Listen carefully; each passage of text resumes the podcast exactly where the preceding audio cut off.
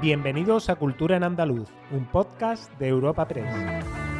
Os damos la bienvenida a una nueva entrega de Cultura en Andaluz, el podcast de Europa Press Andalucía en el que cada semana presentamos las novedades culturales más destacadas. Soy Esther Falero y al otro lado del micrófono tengo a Carlota Muñoz. Bienvenida, Carlota. Hola, Esther. ¿Qué temas vamos a tratar hoy? En nuestro podcast de esta semana tenemos un recuerdo para el actor sevillano Juan Diego, fallecido el pasado jueves y quien puso a las artes escénicas andaluzas en primera línea.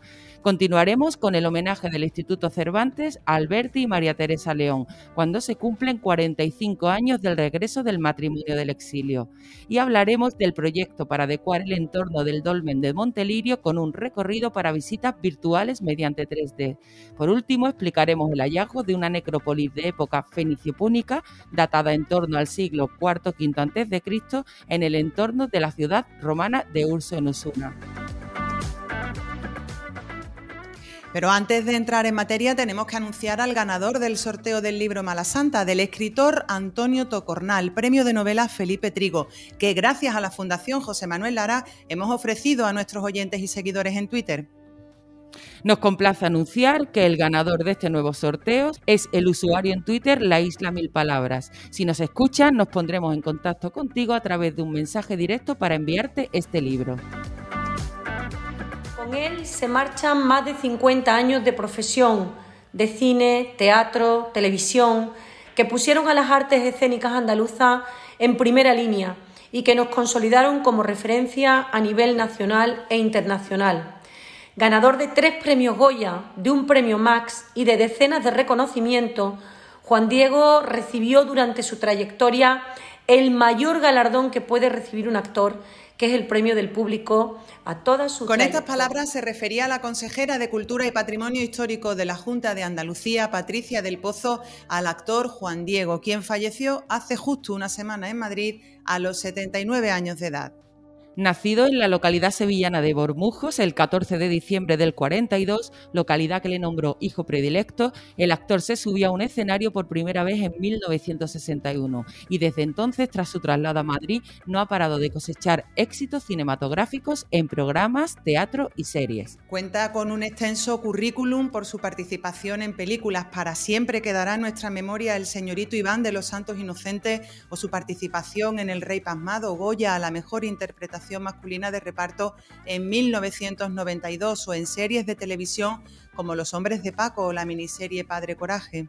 También el presidente de la Diputación de Sevilla, Fernando Rodríguez Villalobos, ha puesto en valor la figura y la trayectoria del actor Juan Diego, ciudadano comprometido con la democracia española. Intérprete mm, que ha sido referencia para sus compañeros y compañeras de profesión y, y muy reconocido por, el gran público, hasta el punto eh, de que es por derecho propio parte eh, que yo considero inestimable de nuestro imaginario colectivo. Pero en justicia no podemos quedarnos solo en esa fecha o en esa faceta interpretativa de, de este, de este bormujero eh, destacado, que ante todo eh, ha sido un ciudadano comprometido con el tiempo histórico que le ha tocado vivir y sin duda con la democracia española. Cambiamos de asunto para hacernos eco ahora del Instituto Cervantes y el homenaje que ha rendido a Rafael Alberti y María Teresa León, guardando sus pasaportes y fotos en la caja de las letras cuando se cumplen 45 años del regreso del matrimonio del exilio. El legado In Memoriam está compuesto por un manuscrito, obras dedicadas, los pasaportes con los que regresaron a España y fotografías personales. Más concretamente, la caja número 1653 atesora los pasaportes con los que cruzaron la frontera, entregados por la familia y la fotografía del poeta gaditano descendiendo por las escaleras del avión cuando pronunció la célebre frase Me fui con el puño cerrado, vuelvo con la mano abierta. El legado familiar lo completa un texto manuscrito realizado por el poeta con motivo del reestreno en España de su obra de teatro experimental El hombre deshabitado de 1930. A estas piezas se añaden Pueblos Libres y España, un folleto realizado por Alberti para la Comisión de Ayuda al Español Demócrata, una fotografía de María Teresa León en un paseo por el Retiro en los años 70 y la obra de Alberti Los cinco destacagados, primer libro que puso en marcha la editorial Renacimiento. El director del Instituto Cervantes, Luis García Montero, señalaba la significación de este homenaje, atendiendo a su condición de dos exiliados que explican la importancia de llegar a acuerdos y crear espacios en común para hacer posible la democracia. Eh, quien lea Memoria de la Melancolía de María Teresa León, eh, quien lea algunas de las escenas donde los dos exiliados en Roma, ya en los años 70, conversan con jóvenes rebeldes antifranquistas eh, españoles y les explican la importancia de llegar a acuerdos y la importancia de crear espacios en común con el interior para hacer posible la democracia, eh, entenderán perfectamente que Rafael Alberti, al volver en 1977 para participar en las primeras elecciones democráticas, dijera aquella frase, salí con el puño cerrado, vuelvo con la mano abierta. Por su parte, la sobrina del poeta gaditano Teresa Alberti se manifestaba nerviosa y muy emocionada en este homenaje. Estoy segura de que Rafael estaría muy contento de estar hoy aquí, rodeado de tantas caras conocidas y sobre todo tan queridas. Pero es un privilegio para mí estar aquí en su nombre y en el de María Teresa León, a los que tuve el placer de conocer, cuidar y querer mientras pude desde el día que los conocí en 1971 hasta que tuve que despedirme de ellos definitivamente. Y ahora hablaremos de un proyecto para adecuar el entorno del Dolmen de Montelirio en Castilleja de Guzmán, en Sevilla, con un recorrido para visitas virtuales mediante 3D.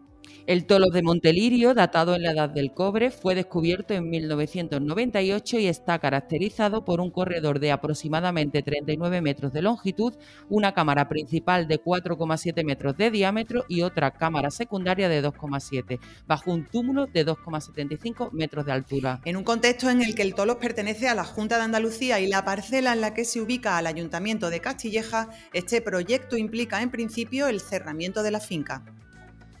A partir de ahí, la idea es habilitar un acceso que conduzca inmediatamente a una zona de interpretación dotada de paneles informativos sobre el enclave, un tótem interactivo, una maqueta de este tolos calcolítico y una recreación de una sección del corredor del mismo. Desde dicho punto, y siempre al aire libre, el proyecto contempla la instalación de un camino casi paralelo a la Galería del Tolos e inspirado en dicho corredor junto al túmulo que lo cubre, desde el cual acceder a dos miradores de manera orientados hacia cada una de las dos cámaras funerarias del monumento megalítico. Y todo este recorrido contará con puntos de lectura de códigos QR gracias a los cuales acceder a una visita virtual al interior del conjunto funerario. El técnico Francisco Javier Romero explica el proyecto. Esto se inicia en, una zona de acceso situada en un, en un punto en el que los datos arqueológicos que tenemos pues nos indican que no hay afecciones de ningún tipo, y entonces es el, punto que se ha elegido, y a partir de ahí nos vamos a un área de interpretación en el que encontraremos una serie de maquetas, de paneles, de incluso totem interactivo que nos darán la información hasta el nivel que nosotros queramos llegar de información. A partir de ahí empezamos un recorrido paralelo a, la galería eh, principal, eh, con un poco más de espacio en anchura y en longitud a lo que realmente es la galería principal, y en ese espacio encontraremos unos puntos con unos códigos QR que nos situarán eh, dentro de la galería, eh, tanto para tener información como para tener una visión. Eh, y seguimos hablando de patrimonio, porque la Consejería de Cultura supervisa y controla el hallazgo de una necrópolis de época fenicio-púnica, datada en torno al siglo V IV a.C., en el entorno declarado bien de interés cultural de la ciudad romana de Urso, en Osuna. Los restos han aparecido durante los trabajos para la mejora del abastecimiento de agua a los municipios de la Sierra Sur. El proceso de excavación ha permitido a los arqueólogos documentar una serie de restos de indudable valor patrimonial que por su marco temporal y el grado de conservación son inéditas en la zona interior de Andalucía. Solo en la zona costera de Cádiz se han encontrado estructuras de época y formatos similares.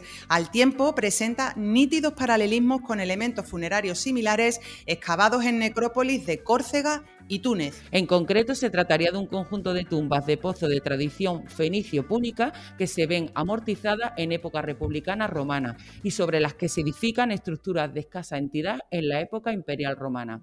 Hasta la fecha se han detectado hasta ocho bóvedas subterráneas talladas en la propia roca calcarenita. La alcaldesa de Osuna, Rosario Andújar, destaca que el descubrimiento podría implicar un punto de inflexión en la historia del municipio. Eh, cuando excavas siempre te encuentras algunos restos de más o menos valor histórico, pero nunca hemos llegado a, este, a esta profundidad porque nos está trasladando a la época fenicia. Y, fenicia púnica con unos enterramientos que según nos trasladan los profesionales únicos, de momento, únicos en la península, unos enterramientos que por sus características se sabía que podían estar en la, cercanos a la costa, los cartagineses, y que, y que de repente pues parece que hay que volver a formularse la historia. Incluso el prestigioso diario británico The Guardian, todo un referente en la prensa internacional, se ha hecho eco del reciente descubrimiento. Para terminar, tenemos que recordar que desde este martes todas las salas del Museo Ruso de Málaga se encuentran cerradas tras la despedida de las exposiciones Guerra y Paz en el arte ruso, Las vanguardias en el arte ruso, Mayakovsky, artista y poeta, y Dostoyevsky en su bicentenario. La programación de la colección del Museo Ruso se reanudará a finales de mayo con una exposición sobre Picasso formada por obras y piezas artísticas que provienen de los fondos de la casa natal.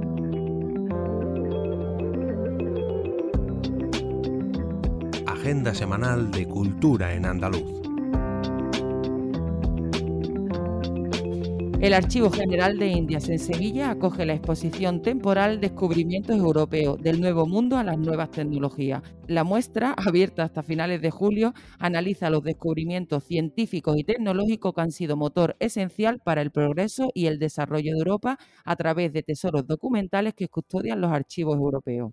Por su parte, la bailaora Mercedes de Córdoba presentará en el Gran Teatro este sábado y tras su exitoso paso por el Festival de Jerez, su nuevo espectáculo Psiqui Estará acompañada de la guitarra de Juan Campayo, las voces de Pepe de Pura, Jesús Corbacho y Enrique el Extremeño, con Paco Vega la percusión, el Oruco a las palmas y un elenco de cuatro bailadoras.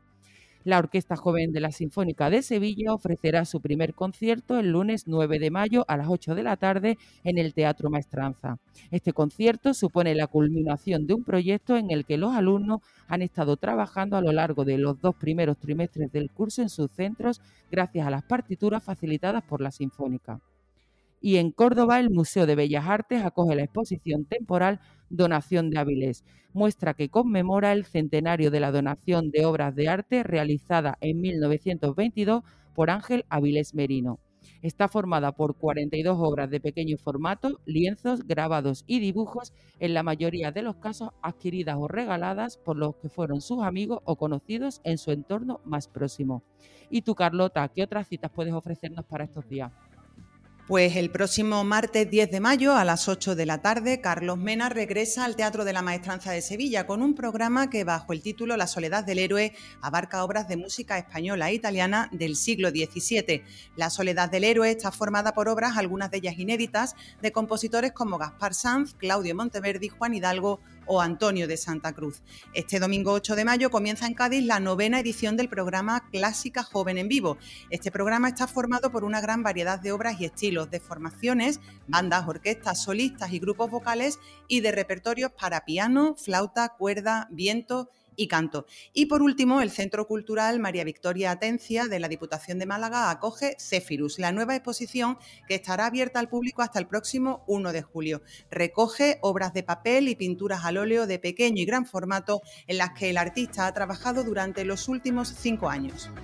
Disfrutad, os recordamos que el próximo jueves ofrecemos una nueva entrega de Cultura en Andaluz. Despedimos esta entrega de Cultura en Andaluz invitando a todos nuestros oyentes a descubrir el resto de episodios de este podcast, así como todo el catálogo de programas de nuestra red a través de europapress.es barra podcast. Recuerda que además todos ellos están disponibles en las principales plataformas de podcasting.